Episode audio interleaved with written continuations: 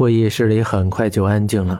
简凡瘫坐在椅子上，使得整个椅子猛烈地晃动一下。安杰赶忙伸出手，简凡却摇了摇手，靠着椅子，闭着眼睛，一句话也没有说。坐了一整天的飞机，下车又直接来到公司。这是他第一次来到公司，也是这辈子第一次遇到这样的事情，整个人疲惫的连端水的力气都没有了。安杰没有打扰他。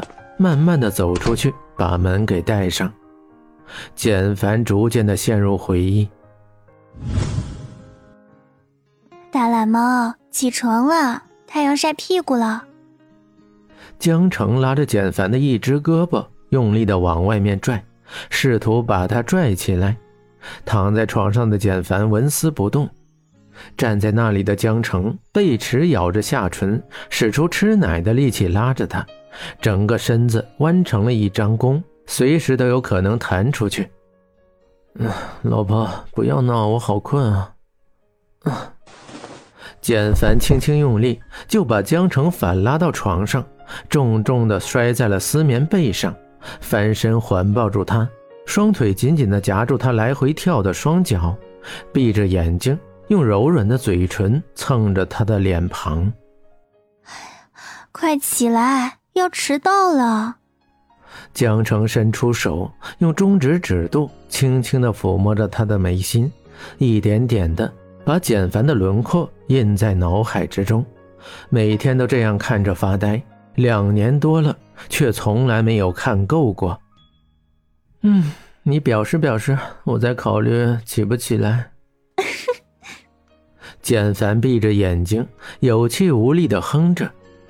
手紧紧地环抱着江城，亚麻色的发丝蹭着江城的皮肤，江城咯咯地笑着，由于怕痒而移开了一点点的距离，嘴巴对着嘴巴，鼻子对着鼻子，眼睛对着眼睛，简凡吐出湿热的气息，打着江城的脸，混着特有的古龙香水味道，每天都是这样躺在一块儿，简凡却从来没有进一步的动作。每天只是抱着江城睡觉而已。简凡说过，在他没有能力养活他跟孩子之前，是不会碰他的。每次即使差一点控制不住，简凡也会极力的控制，去冲个凉水澡回来，跟他保持一定距离，继续睡觉。江城往前努了努嘴，在简凡的脸上亲了一口，咬着指头说：“该起床了吧？”嗯，诚意不够啊！简凡把江城更加用力的抱住，他知道江城的下一个动作就是三十六计跑为上。啊，一点都不乖！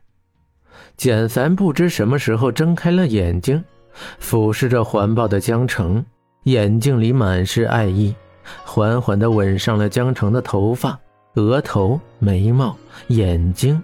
鼻子、脸庞，还有他柔软的嘴巴，一路往下，直到他修长的手指在江城的背后上下游走，触碰到他的文胸扣，江城的心砰砰直跳。听同寝室的女生说过，和他们的男朋友做那种事情有多快乐，感情有多甜蜜。耳濡目染的他，在夜深人静的时候，幻想过那些画面。只是现在真的到了这一刻，他发现自己居然在颤抖，在害怕。学校里明令禁止学生不允许谈恋爱。要迟到了，江城诺诺地说着，指了指床边的小闹钟，脸上泛起了一层绯红，又开始把手指放在嘴边，轻轻地咬着。嗯，好的。简凡伏在江城的身上。在他的鼻子上刮了一下，起身背对着江城穿好衣服。手机在桌上震动着，简凡嘴角的笑越来越淡，直到眉头皱在了一块，满是苦涩。搜索着，拿起手机喂了一声：“喂，什么？好的，我马上就到。”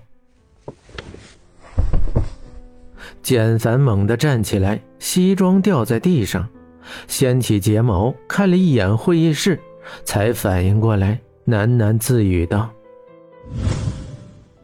哎，原来是个梦啊。”江城，我回来了，你究竟在哪儿啊？